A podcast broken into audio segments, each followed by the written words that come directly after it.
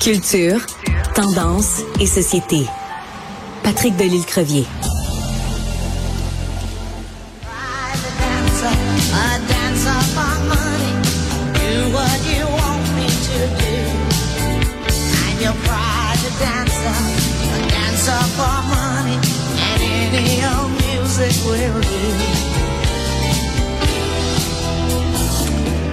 Alors, celle qu'on entend en ce moment, ben évidemment, sa voix est reconnaissable entre mille, une tornade, vraiment la tornade Tina Turner qui est décédée aujourd'hui à l'âge de 83 ans. Rien de moins que la reine du rock and roll, c'est de ça qu'on va parler évidemment avec Patrick Delisle-Crevier, journaliste culturel au 7 jours. Euh, il y a des gens comme ça dans le domaine de la musique, euh, des gens parce qu'elle elle a joué aussi au cinéma. Donc euh, dans le domaine du show business, on a l'impression qu'ils sont immortels. Puis quand on apprend la nouvelle de leur mort, on est ébranlé, Patrick. Ah oui, je suis littéralement sur le chouette, Sophie. C'est euh, c'était une idole parmi les, les grandes idoles, Tina Turner. Et euh, vraiment, ça m'émeut parce que c'était une de nos plus grandes. Vraiment, j'ai eu la chance de la rencontrer à deux ah reprises. Oui? Ah, raconte. Oui. Et euh, ouais, une fois, j'ai eu la chance d'avoir une connexion avec Cindy Lauper dans la vie. Cindy Lauper faisait une première partie de Tina Turner. Et donc, j'ai eu une connexion avec Tina Turner à ce moment-là. Et quelle grande dame, simple, gentille, pas du tout star. Euh, ça a été c'était dans un hôtel à Montréal la première fois et quelle belle rencontre c'était. Et je me considère béni d'avoir d'avoir pu rencontrer à deux reprises cette grande, des grandes, des grandes Tina Turner. Et bon, on sait que Tina Turner est à la retraite depuis 2009. J'étais de la dernière tournée. J'ai ah, vu un spectacle magnifique euh, au Centre Bell à Montréal.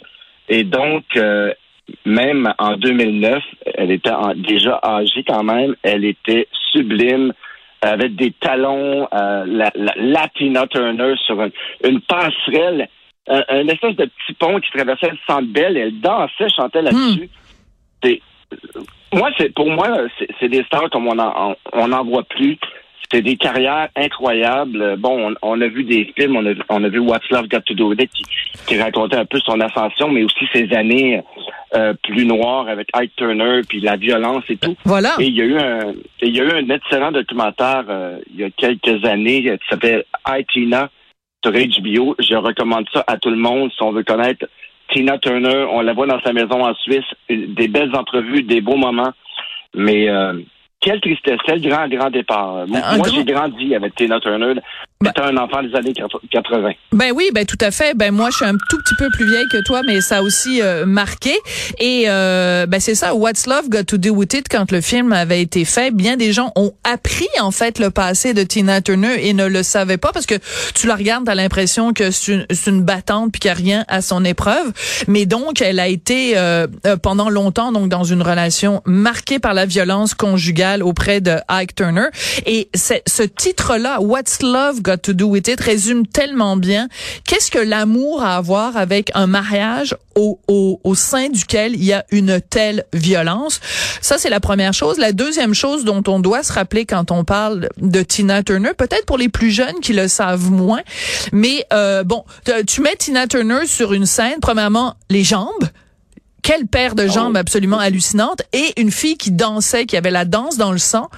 Et euh, Mick Jagger a toujours dit que c'était Tina Turner qui lui avait vraiment appris ses meilleurs moves et tout ça. Puis tu sais quand tu vois après Mick Jagger se déhancher puis vraiment euh, et donc il racontait que c'était Tina Turner qui lui avait euh, appris ça. Et ben évidemment quand on pense à Tina Turner, ben on pense à Mad Max. Oui excellent film euh, dans lequel elle, jouait d'ailleurs. Euh, un des rares films dans lequel elle a, elle a joué euh, en tant qu'actrice. Et donc, un film marquant. Et elle a aussi signé la trame, une chanson pour James Bond. On se souvient de Golden Eyes. Mais oui. C'est une grande carrière. là. C'est dix albums studio, deux albums live, combien de tournées? On se souvient de Private Dancer, album sorti en 84, qui était le début de sa carrière solo et un peu de, sa libération et, et euh, de son succès monstre et tout. Et après ça, bon, euh, il y a eu d'autres albums marquants aussi, mais Private Dancer, c'est l'album incontournable de Tina Turner euh, que j'espère que plusieurs personnes vont réécouter aujourd'hui. Voilà. Avec plaisir et une bonne pensée pour cette grande.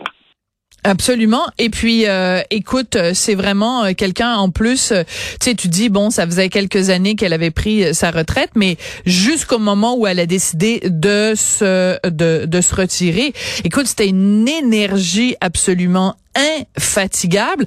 Et euh, quand elle montait sur scène puis qu'il y avait des petits jeunes à côté, tu avais l'impression que c'était elle qui avait 22 ans et trois quarts puis que c'était les autres qui ah en avaient 50 puis 60 puis 70, c'était une énergie absolument euh, extra extra euh, absolument extraordinaire.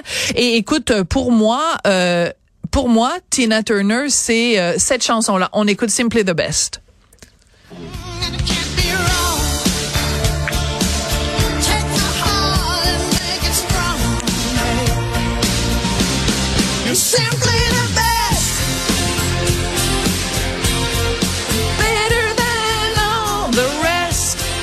Alors, je te confie quelque chose, mon cher Patrick. Quand je suis déprimée, ça m'arrive rarement. Ça m'arrive rarement. Mais des fois, du Dieu, j'ai le doute. Des fois, des fois, j'ai des petits moments de... Hum. Ben t'écoutes euh, Simply de baisse là, tu mets ton casque, t'écoutes ça à plein volume ou tout seul dans ta cuisine en train de laver la vaisselle là. Tu mets Simply de baisse et je connais personne sur terre qui euh, reprend pas confiance en elle avec euh, cette chanson-là. Puis je suis sûre qu'il y a plein de femmes et plein d'hommes qui, euh, à des moments où on a eu, tu sais, des, des, des petites baisses d'énergie, t'écoutes Simply de baisse, puis c'est, c'est vraiment un message de, de foi en soi. Ah oui, c'est une grande chanson, Sophie. Et c'est drôle parce que moi, il y a, y, a, y a, un truc de...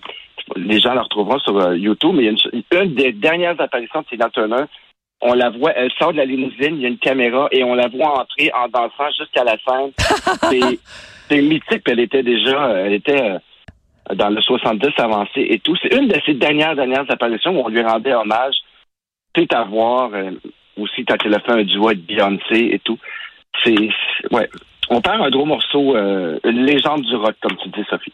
Ouais, absolument. Écoute, euh, What's Love Got to Do with It, vraiment tout ça, euh, c'est c'est que des que des hits, méchantes euh, machines à hits et puis donc le vraiment le l'histoire du courage aussi d'une femme qui a quitté un, un foyer de violence conjugale. Puis écoute, c'est c'est un sujet dont on parle beaucoup quand même en 2023 la violence conjugale, mais t'imagines à l'époque où c'était vraiment chut, faut pas en parler la personne.